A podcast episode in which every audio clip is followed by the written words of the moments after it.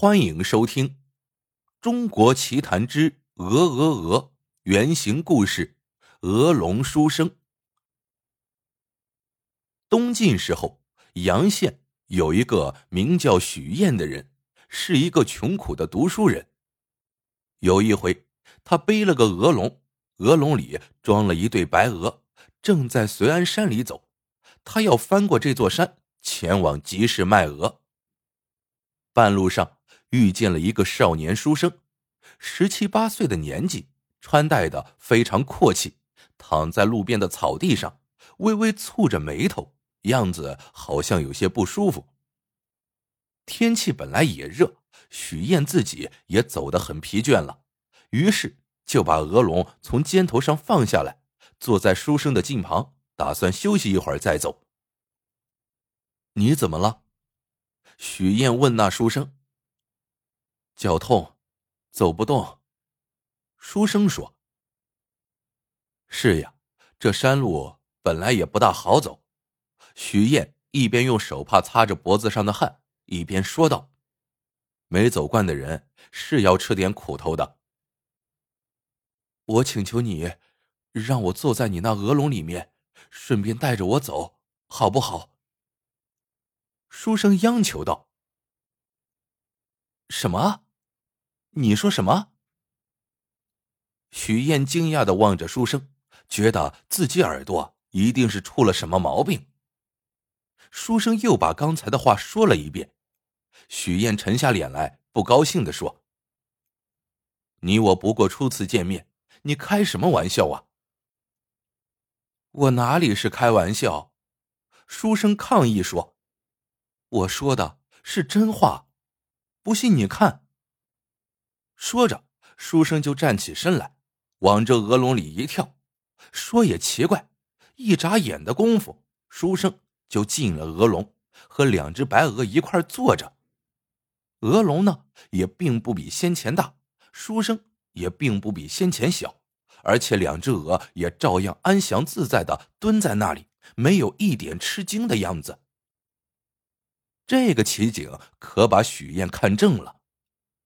许燕想了想，今天是什么日子呀？出了什么神仙鬼怪之事？难道这世道要生变化？想破了头也想不出个所以然来。走吧，朋友。鹅笼里，书生向许燕说道。许燕这才惊醒过来，他就去拎那鹅笼，一拎，鹅笼像平常一样。一点也没有增加重量。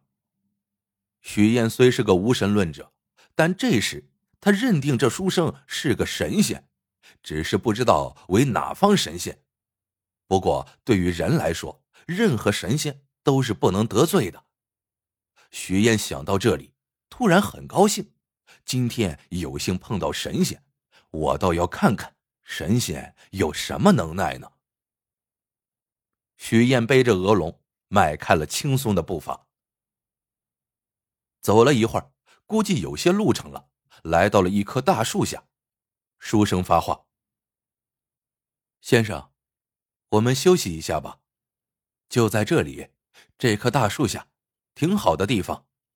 我想为你摆一桌薄宴，以表感谢。”许燕便把鹅笼放下来，稍作休息。现在书生的话。许燕一点也不奇怪，他已经认定书生是神仙了。神仙摆一桌薄宴，那还不是小菜一碟呀？我呀，就等着吃吧。许燕停下来，小心的打开鹅笼，弯着腰陪着笑。书生从鹅笼里走出来，又像坐在路边一样鲜活，且一点也没了脚痛的烦恼。两人坐定，书生当着许燕的面。从嘴里吐出了一个大圆盘，铜盘里陈列着各种各样的窑馔，都是海陆珍馐，冒着一阵阵芳香的热气。所有的器皿都是铜制，雕镂着虫鸟花卉，精美绝伦。徐燕有些惊异，这些东西怎么从神仙的嘴里吐出？按他以往的经验，长辈说给他听的大头话，神仙变物。都是从衣袖里抖一抖就出来了，或者朝空中吹一吹，就会来到手中。而现在，这书生竟然从嘴里吐出，这神仙的肚子好大呀，竟然能装这么多的盘子酒菜。不管三七二十一，有酒就喝，有菜就架，两人你来我往，一盏接一盏，尽兴的很。酒过数巡，书生有点醉意，他开始和许燕说起了知心话：“小哥。”这几日有一个年轻女子一直跟着我，今时我想把她叫来一起吃酒。许燕已经有了足够的思想准备，出现什么情况她都不会惊奇的。她想看看书生要喊的女子在什么地方，是天上下来的还是地下钻出来的。在许燕满腹狐疑的期待眼光中，书生。很自然的，又从嘴里吐出一个女子。这女子年纪轻轻，衣着艳丽，容貌华美。许燕从来没有见过这么美的女子，她马上也认定这就是仙女了吧？一定是。仙女落落大方，见了许燕也不吃惊，三人像老友一样喝起了酒。没喝多少，书生顶不住了，倒头便睡。这一下轮到许燕吃惊了，这神仙的酒量一般嘛，还不如我呢。看来神仙也会醉呀，看样子神仙也不是万能的。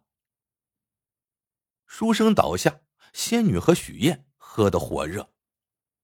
仙女也不把许燕当外人，她也和许燕倾吐起真情来。小哥，我不瞒你。我虽然和书生相好，可我心里装着另外一个人，而且这人我还带着。现在书生既然睡了，我想把他叫来一起吃酒，希望您能替我保守这个秘密。许燕已经见了好多稀奇事儿了，她觉得故事正朝精彩的方向发展，他很高兴的对仙女讲：“小妹，你放心好了。”我一定不对书生说。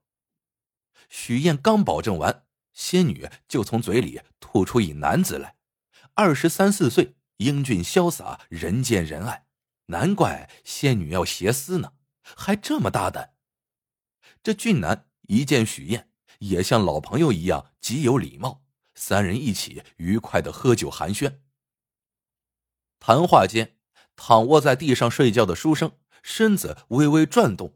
好像要醒来的光景，女人赶快从口里吐出一扇织锦屏风，横在当中，把书生遮拦着，自己却转进屏风后面去观看动静。一进屏风，就被书生留了下来，同在那里睡觉。不久，两个人都睡熟了。俊男见他们睡去，便向许燕说：“这女子虽然与我有情。”但我早就知道，她不是实心实意的。方才我也偷偷约了另外一位女子前来，现在我想趁这个机会看看她，希望大哥替我保守秘密。许燕看戏的情绪被激上来了，她满口答应：“好，好，好。”俊男于是也从嘴里吐出一女子，约莫二十岁年纪，长得极美。这美女。也不和许燕搭腔，直接和俊男调笑，当着许燕的面，两人肆无忌惮。过了好一会儿，只见屏风后面有书生的动弹声，俊男便悄声说：“两个人快要醒来了。”于是便把刚才吐出的女人吸进了嘴里。不久，陪书生睡觉的女人从屏风后面走了出来，也悄声说道。书生已经睡醒，快要起身了。说着，一口就将俊男吸进了嘴里。仙女仍然和许燕对坐着，装着在聊天的样子。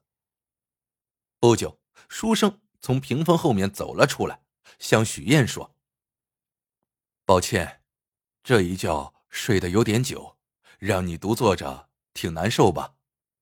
天色已晚，我要和你告别了。”于是便把女人吞下，把屏风、铜器等也都吞进了肚中，只留下一个直径两尺多的大铜盘，送给了许燕。今日一别后，我们许氏再也见不着了。我留下此物与你做个念想吧。许燕后来读书有了成就，在朝堂上做官。东晋太元年间，做到了兰台令史，常把少年时代的这段奇遇对他的同僚们讲谈。同僚们都慨叹，在妖物当中，竟也有这样风流浪荡、尔虞我诈、不敦品行的。后来，这个铜盘转送到了侍中张散的手里。张伞看到了那铜盘后面的款式，上面有字：“东汉永平三年作，离现在都过去好几百年了。”好了，这个故事到这里就结束了。喜欢的朋友们记得点赞、评论、收藏，感谢您的收听，我们下个故事见。